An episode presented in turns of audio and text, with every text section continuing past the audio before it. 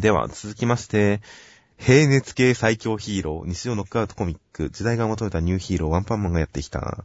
ということで、ワンパンマン少年ジャンプ出張版となっています。内容的には、まあ、ワンパンマンというヒーローがいまして、うん猫探しの依頼を引き受けて探しに行くと、一方その頃、逃げ出した、ちょっとこう、非合法な生物の退治を頼まれていたジェノスさんが戦っている街に、市街地に迷い込み、猫探しの最中、その、他の数々のヒーローを倒すぐらい、とても手強い化け物が猫を探し出したワンパンマンに襲いかかってくる。とても危険じゃないか、危ないんじゃないか、というところで、ワンパンと。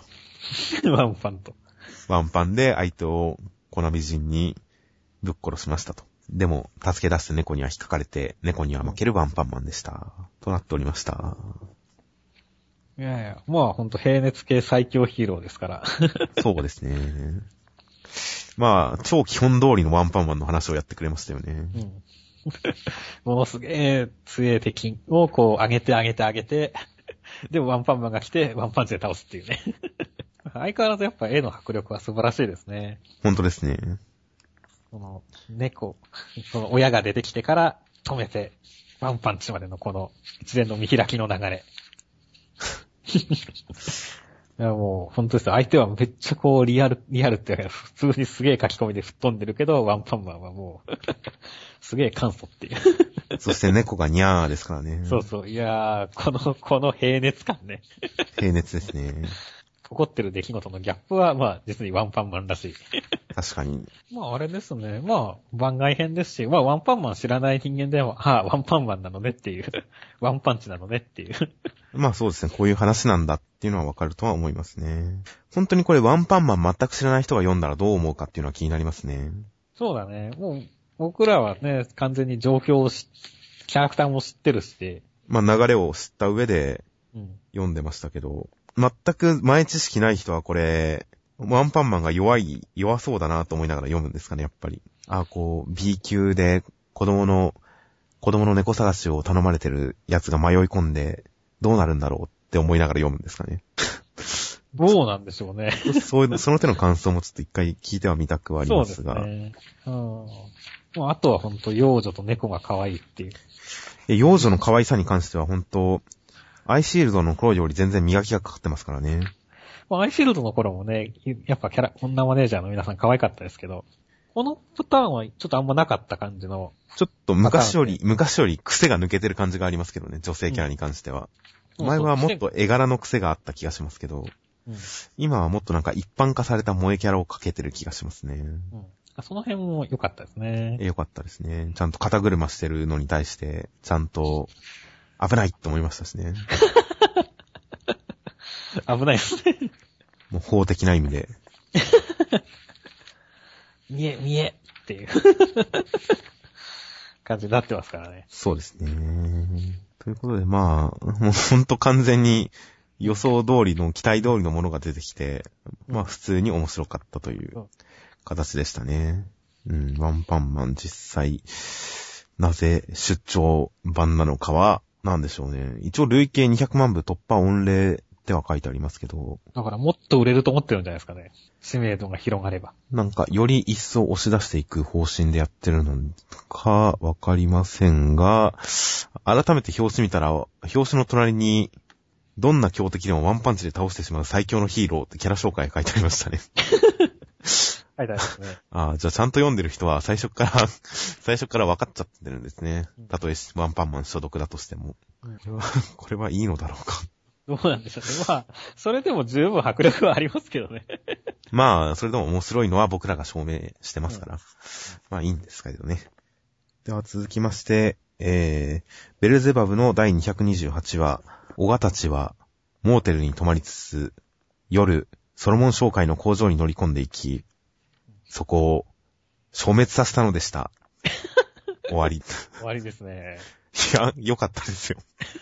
真面目な話したらどうしようと身構えてましたけど、全然不真面目でよかったですよ。いやー、本当になんかやりたい放題ではありましたね、この、今回。そうですね。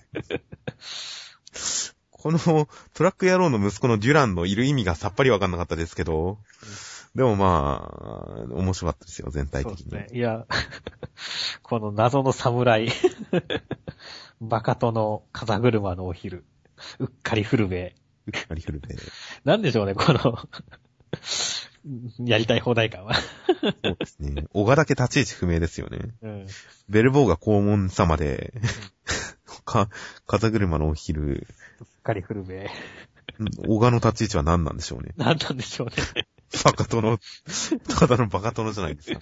いや、この謎な感じもまあ、田村先生らしいっちゃらしいですけどねっていう。そうですね。正直、ゼブルブラストやった後に侍関係ねえって古市が突っ込んでますけど、うん、今更そこ気にしなかったですけどね、僕は。うん。侍関係あるかどうかとか今更そういう問題じゃねえよって思ってた。うん、この突っ込みはちょっと古市くんはミスったんじゃないかなと僕は思いますけど。ね、ちょっと古市くんはもうちょっと突っ込めたと思いますね。そうですね。ちょっとこの状況についていけてなかったのかもしれないですね。そして、最近、最近ありがちの最近ありがちのワンパン展開ですね。こっちでもワンパンマンが出てきましたね。こっちのワンパンマンですね。もうジャンプの今の流行りはワンパンなんですかね。かもしれないですね。しかしまあ、ファック様って続けるんですね、これ。いや、もう、このまま最後まで行けばいいんじゃないですか。結局、まあ最終的にはまあどうなるかわかんないけども、ソロモン紹介もファック様に通されるわけですね。なんと恐ろしいやつだ、ファックっていう。でもこれどうなんでしょうね。今時週刊少年ジャンプって世界に翻訳されて、こう売られてるじゃないですか。ベルゼバブももしかしたらアメリカで売ってるのかもしれませんけど、うん、アメリカ結構 F ワードに厳しいって言うじゃないですか。いわゆるファックに。うん、テレビでファックって言うとピーって入るっていう。うん、それをギャグじゃなくて本当に規制で入れてるという。これ漫画で出したらいいんですかね？アメリカで。いや、なんか、ファックさん。P 様になるんじゃない ちょめちょめ様に、XXX 様とかになるんですかね、やっぱ。まあ、別にこのファック様って何に変えてもいいんだけどねいや、まあ、さすがは世界をもう恐れぬ田村先生ですよ。そんなの、そんなの関係ないんですね。そんなの関係ねえ、つって。世界戦略なんて関係ねえ。俺はファックって言い続けるぜ、ファックって言って。超ロックじゃないですか。いやー、ほんとだね。ロックだね、ロック。ということで、来週はコーリーくんの、お土産男コーリーくんの、えー、導きのもと、案内のもと、次号ロサンゼルスに突入ということで、マジ何の話だったんですか、これ。本当だよね。うん、いや、何の話だったね。マクマでしたね、完全な。さあ、強いて言えばコーリーくんの登場会ではありましたけど。うん、まあ、多分今後出てこないと思うしね。いや、この案内役のコーリー君は一応パーティーに参加しましたから。そうですね。まあでもなんか、来週頭くらいでできて、で、もう出てこない気がしなくもないけど。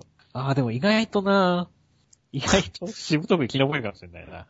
まあ、結構3枚目キャラとしてやっていけそうな気はしますけどね。僕はこのもみあげに可能性を感じてます。うん、まあ、姫川さんのリーゼントに対抗するのはこいつのもみあげかなと思ってますんで。ああ。僕はちょっとコーリー君には期待してますよ。あそのうちなんかこう、まあ、ファックさんは一番の男、ね、一番隊隊長みたいな感じになるのかもしれませんね。ああ、確かに。俺がファック様の一番でしたって。右腕だって突然そういうポジションを気取り出すかもしれませんし、僕はコーリーさん本当期待してますから。そうです。ただ俺も全然最初期待してなかった。今の話を聞いてちょっと期待が膨らみました。はい。ということで、まあ、本当ギャグでよかったですよ。ギャグでよかったですね。ギャグでよかったです。面白かったですよ。よかったです。ほんとなんか、ベルゼバブのギャグの一番面白いところは軽くわけがわからないところですから。今回はその点が遺憾なく発揮されててよかったですよ。そうですね。まあ、さっきやりたい放題言ってましたけど、このやりたい放題やってる時が一番面白い時ですからね、そうですね。では、続きまして、ゆるそうでゆるくない少しゆるいギャグ読み切り19ページ、ベルカム猫の木坂でした。いや、このポッドキャストにパスっていう制度があったら使おうかどうしようかと思いましたけど、パスという制度はないので。そうそう、ないので、語っていきましょうよ。まだ内容的にはゆるキャラがこう、なんか、自然から生まれるものだと。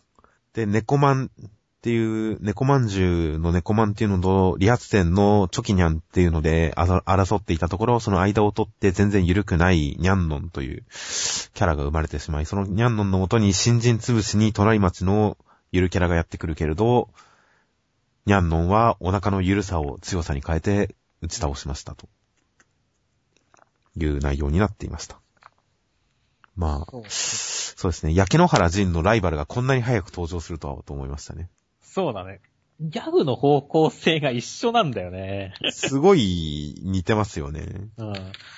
だから、ちょっともったいなかったっちゃもったいなかったんだよね。もう、その、ニャンノンにひれ伏す感じとかはもう、焼け野原仁で相当見たパターンなんで。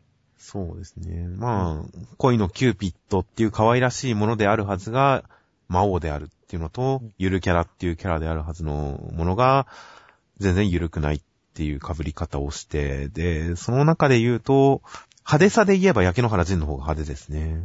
派手ですね。やっぱりギャギャグの密度で言ったらこっちの方が密度は高かったですね。うん。そうだね。設定自体は結構面白いんだよね。このゆるキャラが、ゆるゆるの木、まあこれもワンピースっぽいっちゃワンピースっぽいけど。ワンピースよりもっとふさわしいパクリ元はあるとは思いますけど。うん。ゆるキャラがこう、普通に生まれて、木から生まれてくるとか、そのゆるキャラ同士でバトってて、ゆる、人気とゆるさを陶器に変えて強くなるとか。いう感じの設定自体はそんな悪くはなかったと思うんですけど。そうですね。いや、先週僕、あの、ゆるキャラ、現代的なモチーフとしてゆるキャラを取り入れるっていうのは、取り扱う、取り上げるっていうのは、ありだとは思うけど、あまりにひねりすぎてて、うん、あまりにひねりすぎてて、ちょっと、ゆるキャラっていう要素が生きてないんじゃないかみたいなことを言いましたけど、うん、実際読んでみても、ほんとゆるキャラ同士が戦ってる方が面白いんだってちょっと思いましたけどね。あ あ、普通のね。普通に。普通にね。うん。そうだね。普通に確かにね、そのゆるキャラ同士。なんだろうね、こう、まあ、クマモンとバディさんが相撲を取るとか。もっとゆるキャラに寄ってもよかったのかな、ニャンノンはってちょっと思いましたけどね。うん。今のところシザーハンズじゃないですか、一番近いのが。そうだね。だからちょっとね、いろいろ惜しいというか、なんというか、なんですよね。まあ、実際ね、まあ今回は、ワンパンマンの方が緩いしねっていう。キャラで言えば確かにそうですね。そういえば、これもパンチじゃなくて、ハサミではありますけど、勝負はワンパンでしたね。まあ、このパパがビビってる感じとか、結構、結構薬ときましたし、やっぱりギャグの、ペ1ページあたりのギャグの密度が結構高いんで、うん、いや、そうでもないですね。そうでもないです、ね。そんな言ってるそばから否定しちゃった。実際よく読んでみたらそうでもないですね。うん、でもまあなんかこう、ずっとふざけてる感じが継続してる、持続してるんで、まあ薬とは全体的に来ましたね。いや、でもね、オチもうちょっとちゃんとしてほしかったですね。オチが一番緩いよ。ここ楽屋オチは良くなかったですね。うん、まあ、焼け野原仁がもしいつか終わったら、代わりにその席に座れる可能性はあるんじゃないかと思いますよ。うん。いやまあでも、うん、そうだね。まあでもさっき言った通りね、やっぱり本家のゆるキャラたちの方が面白すぎるんでね。そうですね。あの、ゆるキャラ界の革命児フナッシーとか、西堀くんとか。まあ、ビジュアルからしてもやべえっていうのとか。普通のゆるキャラからしてもちょっと気持ち悪いのとかありますからね。うん、メロングマとかマジ怖えとか。こう、だってメロングマのある種の怖さって、はい。ニャンノンを超えてるからね。そうですね。あれが主人公だったらもっと面白かったかもしれませんね。そうそうそう読みながらずっと突っ込んでますよ、多分。怖いよって。そうそうそうそう。だから、なんだろうね。やっぱ実際の現実のゆるキャラの方が面白いっていうのはちょっと、あれだったねっていう。そうですね。ということで、えー、ウェルカムね。この木坂、なかなか勢いのある読み切りでした。では続きまして、えー、恋のキューピット、焼け野原仁の第9話。えー、吉丸くんは この、ゆりこちゃんにデートに誘われました。なんと、まだ糸は赤くなっていないけれど、ボえー、ボーナスイベントが発生しました。ここでうまくやれば一気に糸が赤くなるかもしれない。でも、デートに行くためのお金がないからバイトをしなければならない。ということで、ジンとゴルゴンさんを連れ立って、バイトに行って、でも雇ってもらえなかった。どうしよう。しかし偶然、バイクが故障して、デリバリー、ピザの高いに行けない。どうしよう。ゴルゴンさんが瞬間移動で行くけれど、瞬間移動は触れてるものしか持ち運べながらピザを置いていってしまった。どうしよう。となったら、えー、ジンが三輪車をすごい勢いで漕いで、それに乗ってなんとか届けに行って、やったぜ、間に合った、お金は稼げました。うん、ゴルゴンさんも最後には僕らにかかればたやすいミッションだったなと最後に締めました。というお話でした。いや、そうですね。とりあえず、もう僕はデユリコちゃんがちょっと、で、ゆりこちゃんね。今回はデユリコちゃんがちょっとやばかったですね。いうんや、今回ユリコちゃんほぼここしか出てこないわけですが、うんページめくった瞬間に、巨大な正面顔で、ユリコちゃんが出てきたんで、僕はこれだけでちょっと満足しましたよ。いやーこれで僕結構笑いましたもんゆりこちゃんは本当毎回正面ばっかで。いやー、本当だから、なんでしょうね。自分の顔写りのいいとこだけ撮ってる人みたい 前回このユリコちゃんの顔は畳みかけるように何回も何回も出さないとダメだ。はい。何回も何回も畳みかけるように出さないとギャグにはならないんだよっていうことを言いましたけど、やっぱめくった瞬間にでかいのが出てくるってなると、やっぱ笑っちゃいますね。すごいよね。正面カットだけで笑いが取れるって。いや、序盤の通話の積み重ねがありますからね、やっぱり。そうだね。常に正面顔で、もうだんだんでかくなってくるっていう正面顔が。あの恐怖ってなかったですから。うんそうだね。ホラーにも似た感じがありましたからね。とりあえずそれだけでかなり僕の中では今回の焼け野原人は満足でしたね。いやいや僕は今週はね、やっぱりゴルゴンさんがすごい輝いててよかったですね。ゴルゴンさんは良かったですね。登場からして、もうタッチが変わってますからね。真っ白だからね、最初から。そして言うセリフが、また君たちは僕がいないと何もできないようだなって言いながら出てくるっていうのが。いや、いいですよ。セリフと中身のこのギャップっていうのがやっぱこの人の魅力ですよ。そしてピザになったところで、こう、すごいドヤ顔で瞬間移動するんだけど、ピザだけ置いて一瞬間移動しちいや、これも良かったですね。ゃう。よかったね。その後のこの吉丸くんの喧嘩売りに行っただけじゃねえかっていうツッコミもすごい切れてるからね。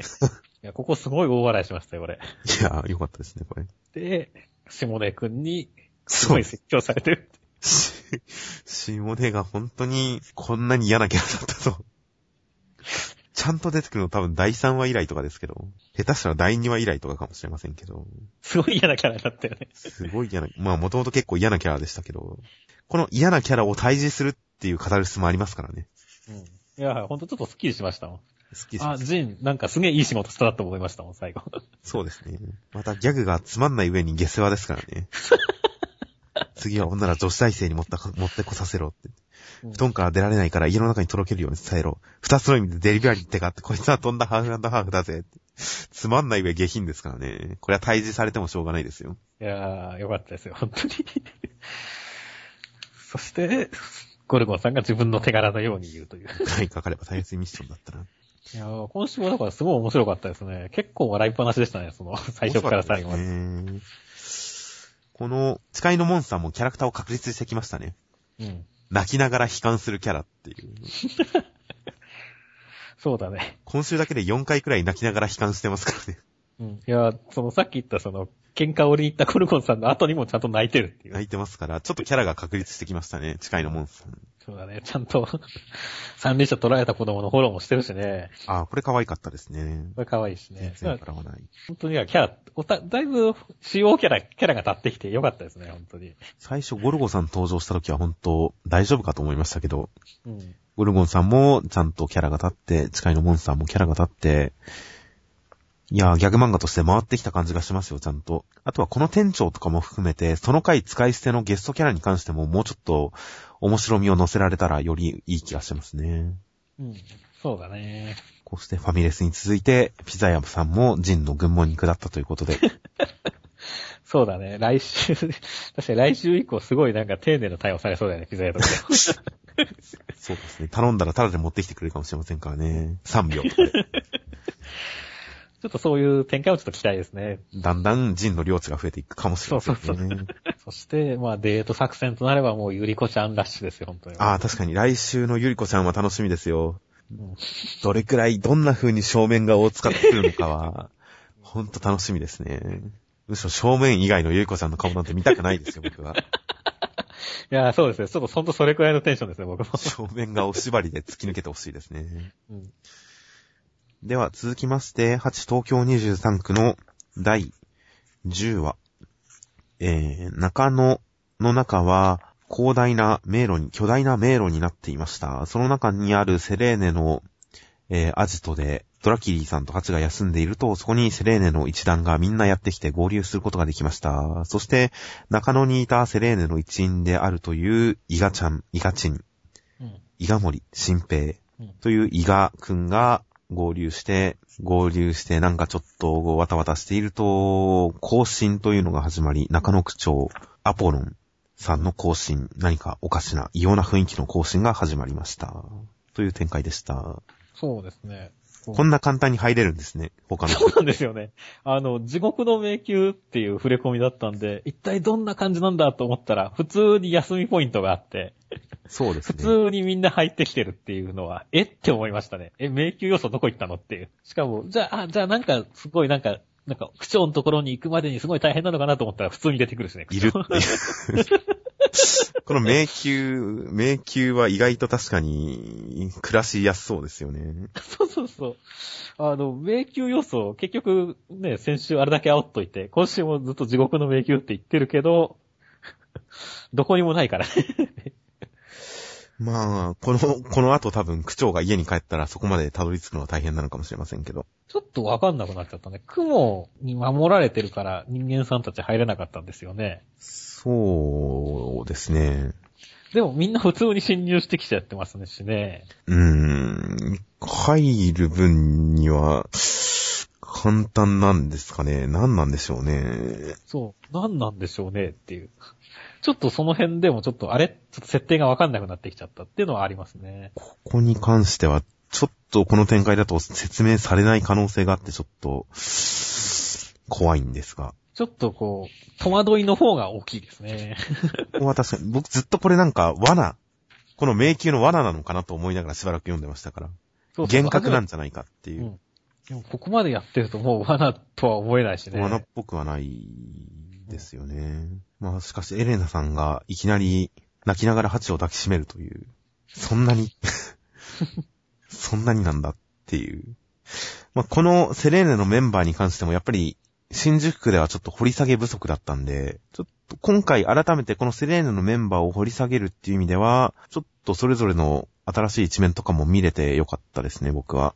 まあ冒頭エレナさん、エレナエレナさんに抱きつくこの女の子とか、まあハチを泣きながら抱きしめるエレナさん、うんそして厳しいところもあるという謎の人物、レニさん、などなど、ちょっとセレーネのキャラクターが掘り下げられ始めたのはいいかなと思いつつ、伊賀くんが出てくるのは、この流れだったら新キャラなくてもいいんじゃないかなと思いました。そうなんです。ちょっと飯川くんもよくわからない感じですしねっていう。ちょっとキャラ出すのが早すぎるんじゃないかなとは思いましたけど。ね、僕、飯川くんってこう、い結構女の子にも見えるんですけど、でもエレナさんがエロ坊ちゃんって言ってるんですよね。まあそのあたりは、そ今後、ちょっとずつ明らかにしていってほしいですね。そうですね。で、アポロンさん、更新。何か伊賀くんがすごい目をつぶって、表情を険しくしてますが、どういう更新なのか。そうだね。でも、ここ、まあ、最強の主って言ってるくらいだから、できればなんか心当たりでさ、なんか、ここでなんか能力で人、人間がどうこうされちゃうとかってあった方が良かったですね。まあ、それは来週なんですね。この姿だけで十分おどおどろしいけど、さらになんか畳み込んでくれるともっと、うわーって感じになったとは思うんですけどね。うん更新。更新っていうことをちょっと点をつけて強調してますから、何か特殊な行事だとは思うので、果たしてそれが何なのかは来週ちょっと期待です。ということで、まあ一応セレーネのメンバーの掘り下げも多少始まってはくれてますし、うん。伊賀くん意外とこの、えー、ハチに、エレナの抱擁超羨ましいって言って、ハチがやってもらえばって困惑しながら言い放つ。ちょっとイラッとしつつ言い放つっていう、このハチが対等に見てる相手という、この絡みに関してはちょっと、他のセレーナのメンバーに比べたら新しいかなと思いますんで、うん意外ともしかしたら、いい位置づけに来てくれるのかも、ハチのいい友達になってくれるのかもしれませんから、うん。そういう期待もありますし、まあそうですね、アポロンの更新も楽しみですし、キャラの今後の掘り下げもちょっと楽しみということで、中野区編始まりましたんで、うん来週以降どうなるか注目です。では続きまして、こち亀。オリンピックに向けて都心環状線が整備でなんと1週間通行止め、かっこフィクションですということで、うん。その通行止め期間を利用して、えー、馬でレースをすることにしました。首都高は道が複雑で大変だ、わかりづらい。けれど最後はりょうさんが馬でショートカットして勝ちました。不正じゃないか、逃げてった、ということになりました。いや、まあ、ここでこう、レースしたら止めたい意味ないじゃんっていうツッコミはなしということで。そうですね。工事の空き時間を利用してって言っても、そんな空き時間があるのっていう、じゃあ、通行止め期間をもうちょっと短くしようぜっては思いますけどね。まあ、それは、まあ、突っ込まざるとして、でもまあ、こういうなんだろうね、あの、妄想的な話は好きですね、やっぱり。もしも話で。まあ、F1 的なのはやっぱこの首都高バトルじゃないけどですけどもね、ゲーム的な題材にもなったりするんで、結構ね、ロマンのある妄想ですよねっていう。実際、まあ実際走る人はいるらしいですけどね、攻める人は。まあこういう現実の枠組みの中で、現実的な舞台の中で、こういうなんか妄想を膨らませるっていうのは、なかなか面白いことですよね。今回、まあ、今回、一週間通行止めに、かっこ、米印でフィクションですってついている中、中川は首都高を毎日100周走っているし、平均200キロで走ってる。中川の免許は特別で500キロまでスピードが許可されているのだっていううん。ここに関してはフィクションですってつけなくてもいいんだなっていう。そういう免許がまるであるかのようなうん言い方をしてますが、あまりにぶっ飛んでて、ちょっと笑っちゃいましたけど。大体フィクションじゃんっていうのがそうだけどね。いやでもまあ確かに、あの、首都高一週間通行止めっていうのは本当かなって思っちゃう人が出そうで危ないなっていうのは思いますから、うんまあこのフィクションですは、まあ必要だとは思いましたね。いや、僕も最初だって、あの、本当に止めると思いました。僕も一瞬思いました。あ、そうなんだって思いましたよ。このフィクションですは大事ですね、確かに。いや、でも、実際でも首都高速道路をやりそうだからね、コーチ。でも、こんな通行止めにしてはやらないとは思いますけどね。なんか一部区間ずつとか、まあ、あと夜間ですね、まず。うんあと馬、意外と馬で長距離走ると馬糞とか大変そうですしね。ああ、もう富士山の馬乗れるコースとか、バフも落ちまああ、馬糞だらけですね、あそこはす。。うんうん競馬場行ってもいっぱいあるからね、やっぱり。だからなかなか大変だとは思い思いますが、街中でレースは。奴ら走りながらするからね。ということで、首都高馬レースの話でした。話でした。はい。あんまり今回はギャグとしてあんまり盛り込んだ感じではなかったですね。まあ、一番笑ったのはやっぱさっきの言った中川さんは500キロ出せるっていうあの話は笑いましたが。そうです、その子ですね。では、続きまして、黒黒くの第16話。えー、千秋ちゃんが代休を取ったせいで、全く事務処理が回らず、浦玉市役所が妖怪で溢れ返ってしまいました。全然仕事が回らない。そんな中、ふと妖怪さんが、千秋ちゃんはお金が貯まって借金返したら辞めちゃうんじゃないか。どうなるんだろう最近お金を持ってそうだ。これは危ないということで確かめるたびに休日の千秋ちゃんをストーカーして確かめることにしまして、みんなで千秋ちゃんを見張っていると、23区のさよさんと合流して遊一緒に遊んでいる。もしかして23区への引き抜きが、向こうの方が、こう、設備もいいし、すごいちゃんとしてるし、向こうに行っちゃうんじゃないか。ということでみんな勘違い、勘違いって言っちゃいますけども、勘違いを深めていく中、えー黒木さんが代表して千秋ちゃんに本当の心を聞くことに、そこで黒木さんは自分の胸に問いかけて、そして一言、俺はずっとお前と一緒に働きたいと思ってる、と千秋ちゃんに告白するのでした。いやいいラブコメ展開できましたね。まあラブコメ、ラブコメはエッセンス程度なのですけどね。まあ、とりあえず最初の方から行きますと、いやー、妖怪の皆さんひどいですね、千秋ちゃんの扱いが。印象がというか。こう、千秋ちゃんは常に貧乏でいてほしいっていう。千秋ちゃんにお金なんて似合わん。成城石下という、まあ、成城石的なお店に入っていっただけで嘘だ。玉川の河川敷で伸びるとか積んでた千秋ちゃんが。伸びるは美味しいですけど、確かに。千秋ちゃんは新しい服なんて買わないです、とか。いや持ってる服は制服だけで家ではゼーナで過ごしているはずでござる。よよし、これでこのコマの左下あたりにイメージ絵が出るはず。このあたりのこの妖怪さんたちと千秋ちゃんのイメージのナチュラルなひどさっていうのはちょっと面白かったですね。そうです。いや、まあでも実際僕もなんか千秋ちゃんが高級スーパー入ったら、ちょっとショック受けるかもしれませんから。ちまあ確かに。ょっとだから僕も確かにちょっと貧乏でいてほしい感ってありますよって。いや、まあ面白かったですよ、この一連の流れは。そうなんですよ。千秋ちゃんも本当に、時給10万円ですからね。時給10万円ですからね、確かに。うんまあでも当然ですよ。まあ妖怪の相手もしなきゃいけないし、なんか妖怪は電磁波みたいなの出てるらしいじゃないですか。今は紙のバンダナのおかげでほぼ無効化されてるけど。一般人はどんどん体調が悪くなるらしいですからね。はいはいはい。妖怪と長時間いると。それはもう10万円でも安いですよ。でまあいろいろと口止め費とかいろいろ込みでってことではありますからね。いや、黒黒くは面白いですね。面白いですね。このカラカサお化けが、駅前のデパートで飾り付けのバイトをしていたんだけど、とかも。何なんでしょうね、この謎の庶民感は面白いですね。妖怪が一致団結して千秋ちゃんをストーカー、そしてさよさんと合流。さよちゃんの私服いいですね。そうですね、ヘッドホンがいいですね。ヘッドホン女子ですよ。ヘッドホン似合いますね。キャラクターにも合ってますし、性格的にも。そしてもう常に赤面して、もう、湯気を上げ続けるさよちゃんっていうのもまあいいですしね。うんそう、だから今週は本当に、掃除て面白かったですね。面白かったですね。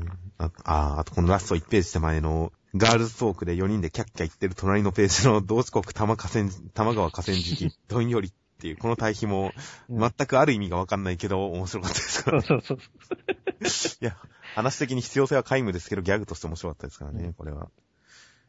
確かに。まあ、ラブコメ展開一応エッセンス程度ではありますが、千秋ちゃんが意識してるっていうのも、いいですからね。そうそう、このね、どんときなさいって言った後に、やっぱりでも慌ててるっていう感じはね、別に可愛いらしいですね。そうですね。意識しつつ、ちゃんと、こう、不器用さ、彼女の不器用さも相まって可愛げがあっていいですね。ということで、黒黒く大変面白かったので、いやー、続いてほしいですね。まあ確かにちょっとこの展開はね、ちょっと怖い感じはありますよね。まあ、打ち切りシーズンですからね。うん。打ち切りシーズンで2つぐらい終わりそうな気がしますからね。ちょっとなんとも言えないですね。実際ちょっとこのね、そんな雰囲気漂わしちゃってますし。黒黒くに関しては長編が間に挟まって、それでちょっと失速感がすごかったんですけど、やっぱ終盤に来て結構面白くなってきたっていうことに関しては、うん、あのー、新米府警キルコさんが後半に行くにつれて怒涛の面白さだったっていうのがありましたから、うん、どんどんどんどん面白くなっていって、そのままピークを迎えて終わっていったっていうあの漫画がありますから、うん、その結果、ジャンプライブで復活して、早めの読み切り掲載という流れがありましたんで、うん、黒黒くももし、もし終わるとしても、やっぱりいい終わり方、よりいい終わり方につなげれば、キルコさんみたいにその先の展開が開けることもあると思いますんで。うん。いや、ほんとクロクさん今とても面白くていい感じなんで。いい感じですね、ほんとに。次回も面白かったらいいなと思います。じゃあ、思います。じゃあ続きまして、ヒメドルの第15話。えー、アルトちゃんがやるパフォーマンスというのは、えー、桐山くんが、えー、シュガーさんに誘われていたヘアショーのことでした。そして、桐山くんはアルトちゃんの父親に、そのイベントのフェスの招待チケットを持っていく。アルトちゃんも父親にチケットを渡していた。うん、そしてみんないろいろと頑張る。そして当日、準備に準備を重ねて臨んだ当日、桐山くんは事故りましたと。うん、笑うなんて不謹慎な。うん、桐山くん血流して大変じゃないですか、こんな。うん、事故笑ってんじゃないですか。事故に遭ってしまいまして、そそして会場に会場にたどり着いて、えー、アルちゃんと一緒にステージに、そしてアルちゃんはいつもの、鮫島アルトのヤンキールックで舞台に登りました。周りからはブーイングの中、えー、アルトさんは最初の出会ったばかりの頃に桐山に行った言葉を再び告げましたと。桐山太陽アイドルにしてくれねえかと告げましたという展開になっております。いやー、桐山くん死んじゃうんじゃないかと思いましたね、本当に。いや、だって、これその流れでしたよね、完全に途中まで。死にゃあしないですけど。なんだろうね。でもまあ、なんでしょうね、このだってこれはあれじゃないですか、なんか最後に力を振り絞って、はい、はい、送り出して、ひっそりとこう路地裏で死ぬパターンまあ確かにそうですね。演出じゃないですか。だから まあちゃんとステージ一緒に出てったんでね、ピンピンしながら良かったんですけど。だから本当だから、この流れでも死ぬんじゃないかと思ってました、これ。いや、確かにありえますよ。うん。えたとえ今日で鮫島を変身させるのが最後だったとしても。うん。まあ一応、もしこの事故がなければ、うん、もう次でアルトの正体を明かすから、もう変身させなくてよくなる。ヤンキーからアイドルへっていう返信をさせなくてよくなる、全部バラすからっていう意味だと取れますけど、事故がなければ。その事故がなければ。ただ事故があるんで、うん。もう死を覚悟してるんじゃ。そうそうそうそう。なんかすごい不安をかき立てる。まあ、きっと京先生はろくでなしブルースとかが好きなんじゃないですか、きっと。ああ、なるほどね。前田大尊卒業式の日に事故りましたからね、バイクで。ああ。あれは衝撃的な最終回でしたよ。ちなみに、ろくでなしブルースはとても名作なので、先ほどのはネタバレじゃないんでちゃんと読んでほしいですが、皆さんに。はいということで、まあ、すごいこう、最後の盛り上がり感がやばいっすね。そうですね。もう、正体を明かしますから。みんなの前でヤンキーから変身するという。あでも、お生き方としてはすごい美しいというか、いい感じですね。本当に。いや、本当ですよ。最初あの、変身させて別人になりすまして夢を追いかけていたけれども、桐山くんと一緒にいろいろな戦いを経て、試練を乗り越えていく中で、アルトちゃんは自分のあるべき姿というのに気づいて、そして最後、桐山くんに自分を偽るために言った同じ言葉でみんなの前で自分の正体を明かすために桐山くんにメイクしてもらうという、いや、いいまとまりに向かってますよ。だから、これはだから、まあ、もう、終わるんだろうなっていう思いで話をしますけど。まあ仕方ないんでいいですよ。だから、ちゃんとだからね、テーマ的なところをね、最後語ろうっていう意識がすごい見られるんで、僕は本当だからその最後に向けてのこのダッシュは本当に応援してますねっていう。いや、本当いいまとめになってきてると思うんで、ちゃんとアルトの成長物語とそこに、えー、関わる、そのそばにうん寄り添う桐山くんの物語という形で、ちゃんと根本に立ち返って成長を描けるような展開になってると思いますね。最後のセリフもやっぱ意味合いが違ってきて、すごい、じんとくるセリフになってましたね。そうですね。うん。本当だから、桐山くんが死ななければ、というか、これ実際、死ぬ以外にだってこれ来週使い道がない設定なんですけどね。そうなんだよね。倒れるとかぐらいだと別にそんな意味ないですからね。うんこれ、でも、ね、死んじゃったら、ある意味バッドエンドになっちゃいますからね。金山くんのゴムかなんかを絡みにして、今日も見てるか金山。あないは頑張るぜって言って、アイドルやってるかもしれませんけど。いや、ほんといいまとめになってるな向かってるなと思うんですけど、この桐山くんの事故がどうしても、どうしてもなんかやりすぎ感がちょっと。やりすぎ感がすごくて。でもまあ、これもちゃんと話に絡めてきたら、うん。死ぬ形かもしれませんけど、何か話に絡めてくるとは思いますから、うん。なんか、怪我のせいで、アルトちゃんのメイクがうまくいかないところを、アスカさんが登ってきて、うん私があなたの手になってあげるわって言ってやってくれるんですよ。ああ、でもそうだね。確かに誰かがヘルプに来る展開はありそうだね。かもしれませんからね。いや、もうこのままだとアスカさん完全に退場しちゃってるんで、せっかくダブルヒロインの一角として出てきたわけだから。この好きなアスカさんが、うん。最終回1話前において一コマも出ないだなんて。まだ最終、来週最終回かわかんないですよ。ああ、そういえばそうでした。まとめには入ってるって言ってましたけど。そういえばそうでした。うんということで、来週、すごくハッピーな話になったらいいなと思いますね。桐山くん死なないでくださいって思ってます。死んだとしてもハッピーに死んでほしいですね。ハッピーで。そうですね。では、えー、目次コメントは何かありましたか？そうですね。小見先生、緑虫を食べて、これからも頑張るそうなんで。よっぽどハマったんですね。緑虫の アイス、ヨーグルトですっけ？そう、自分で2周年ありがとうございますっていうセリフを言うのも忘れてっていうね。そんなにかっていう。一週間経ってもまだ食べてるんですね、緑虫。そしてまあ、姫ドルの京先生は、ハロプロは中3世代が逸材揃い。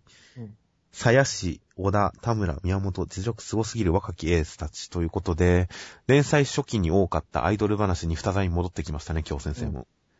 長い旅を終えて。旅を終えて、こうね、自分たちのスタッフ自己紹介、現状の話から長い旅を終えてね。長い旅を終えて、またアイドル話に戻ってきましたね、京先生は。いや、本当にだからまあ、コメントからもね、わかると姫ドロは好きなことを詰め込んだ漫画だったんだっていうことですよね。確かにそうですね。美容師としての自分の経歴とアイドル好きというのを全部詰め込んだ作品になったんですね。過去形で、過去形になっちゃいましたけどね しまいましたが。では、来週予告は、えー、一周救済を挟んだトリコが戻ってきます。新章ですね。関東からジャンプコミック27巻発売記念人間改編クライマックス関東から、なんと、まだ人間改編クライマックスということで、あ、本当だ。えまだ新章開幕じゃなかったんですね、どうも。そうなんだね。これどういう意味なんでしょうね。人間改編のクライマックスのエピソードが始まるってことなのか、前のエピソードの終わりがまだ終わってない、エピローグがまだ終わってないってことなのか、どういうことなのかわかりませんが、トリコ。来週名前が変わってないかとちょっと期待してるんですけどね。うん。新章開幕で。ちょっと、それも期待しつつね。そうですね。あとは、まあ、また来週も読み切り枠があります。G カップ出身者、華麗なるデビュー読み切り2本立て計16ページ。菅寺風紀先生、昔あるところに半見開きの昔話があったそうな。これは、ちょっとい、どういうことなんですかね。半見開きっていう単語は正直よくわかんないですけどねう。ん。そうなんだ。だから、まあ、おそらくなんか、構成的に面白いことをやるのかもしれないんで、こう、ちょっと漫画の形式からちょっと変えてくるみたいな。上半分を使うとかですかね。うん。っていうことなのかもしれないし、いや2本立て計16ページって書いてある。だからその16ページにあたってう上と下で漫画がずっとややってるとかね。ちょっと半見開き昔話よくわかんないですね。読んでみるのが楽しみですが、一応カットはこれ、女の子っぽいですよね。胸あるっぽいし。金と書かれた前掛けをした露出の高い少女が、幼女が、うん。まさかりを担いでいるという。なかなかそうすると危ないね。いや、なかなかそそられるカットじゃないですか。うん。だから結構、どう来るかわからない感じなんで、ちょっと楽しみですね。そうですね。ちょっとこれは、意外とこの予告だと期待値高めですよ。うん。イラストの完成度も高い気がしますしね。うん。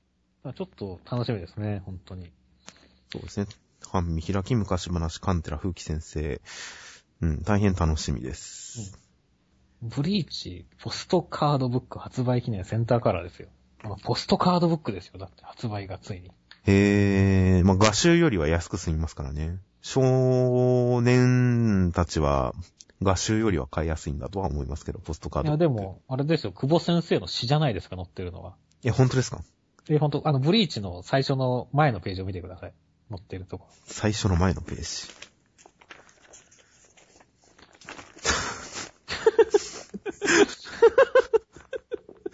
イラストが思ったよりちっちゃい。そう、ちっちゃいんですよ。すごいですよ、これ。我々が岸壁の花を美しく思うのは、我々が岸壁に足を止めてしまうからだ。